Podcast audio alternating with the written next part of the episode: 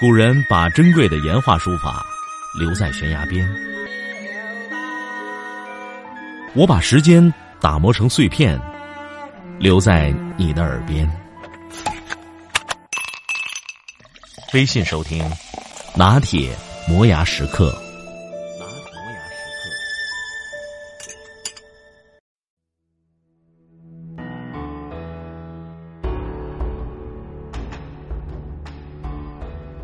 电影《老炮儿》是一种荒诞的乡愁。王朔是正宗的北京大院子弟，顽主形象代言人。在他的代表作之一《动物凶猛》里边，有一段关于乡愁的经典论述。我羡慕那些来自乡村的人，在他们的记忆里总有一个回味无穷的故乡。尽管这个故乡其实可能是贫困凋敝、毫无诗意的僻壤，但只要他们乐意，便可以尽情的遐想自己丢失殆尽的某些东西，仍可靠的寄存在那一个一无所知的故乡，从而自我圆寡和自我慰藉。写这段话的时候，流氓还年轻，城市也还年轻，他不知道城市的流氓老了。也会把想象中的故乡诗意化，只不过这个故乡是时间维度的。现在很多考据派都在争论六爷年轻的时候到底有多牛逼，那个年代究竟有啥规矩可言？不少甚至扯上了政治隐喻。在我看来，这有点不解风情，就像一个农村混出来的孩子，正在满脸甜蜜的回忆故乡的炊烟袅袅、含情脉脉。你非要寻根问底儿，探问那个时候穿暖没有，吃饱没有，多没趣儿啊！对故乡的所有回忆都是文艺创作，而文艺作品大多是用来疗伤的。过去是不是真的那么美好不重要，重要的是那些美好都是现在所匮乏的。弹奏一曲过去的挽歌，不过是为现在疗伤。老炮儿所引发出的共鸣。与其说是很多人怀念那时的江湖、那时的规矩，不如说是因为现在有些人对现实不满。对于一个文艺作品来说，意淫出来的美好故乡是基于史实还是想象，这很难说清，也不重要。重要的是能不能成为批判现在的武器。电影里六爷总挂在嘴上的规矩、仁义，所有美好的词儿。在那个动物凶猛的现实世界，恐怕都是现购品。不过那个时代没有，这个时代更缺。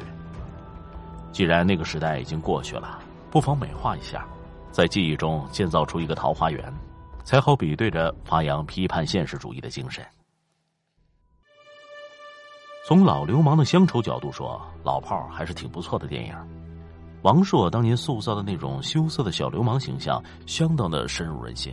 反正我看的时候，会不自觉的把六爷想象成为《动物凶猛》里的角色，至少在艺术世界里有过一个野蛮和情怀并存的故乡，所以如今老炮的乡愁也并不显得那么突兀。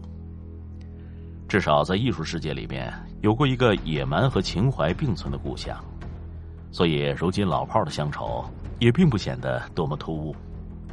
看多了乡村版的乡愁故事。这种古惑仔版城市老流氓的乡愁故事，多少还有点新鲜感。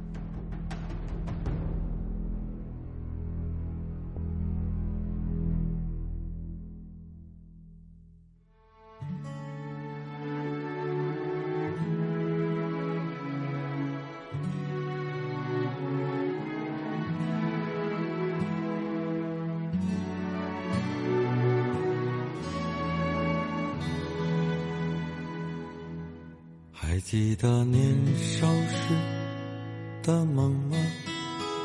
像朵永远不凋零的花，陪我经过那风吹雨打，看世事无常，看沧桑变化。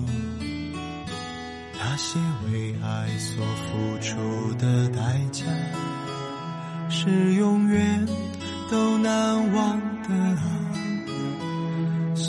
有真心的、痴心的话，永在我心中。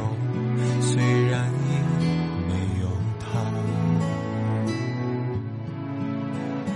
走吧，走吧，人总要学着自己长大。走吧。走吧，人生难免经历苦痛挣扎。走吧，走吧，为自己的心找一个家。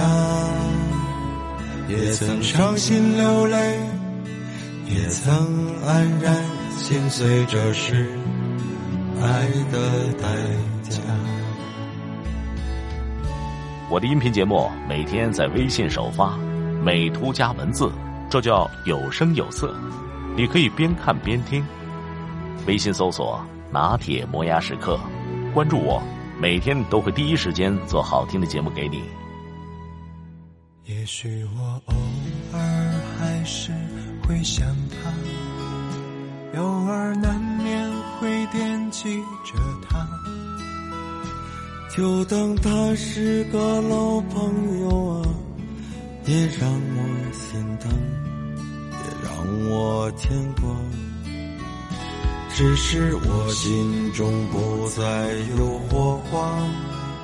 让往事都随风去吧，所有真心的、痴心的话，仍在我心中。虽然已走吧，走吧，人总要学着自己长大。走吧，走吧，人生难免经历苦痛挣扎。走吧，走吧，自己的心找一个家。也曾伤心流泪，也曾黯然心碎，这是。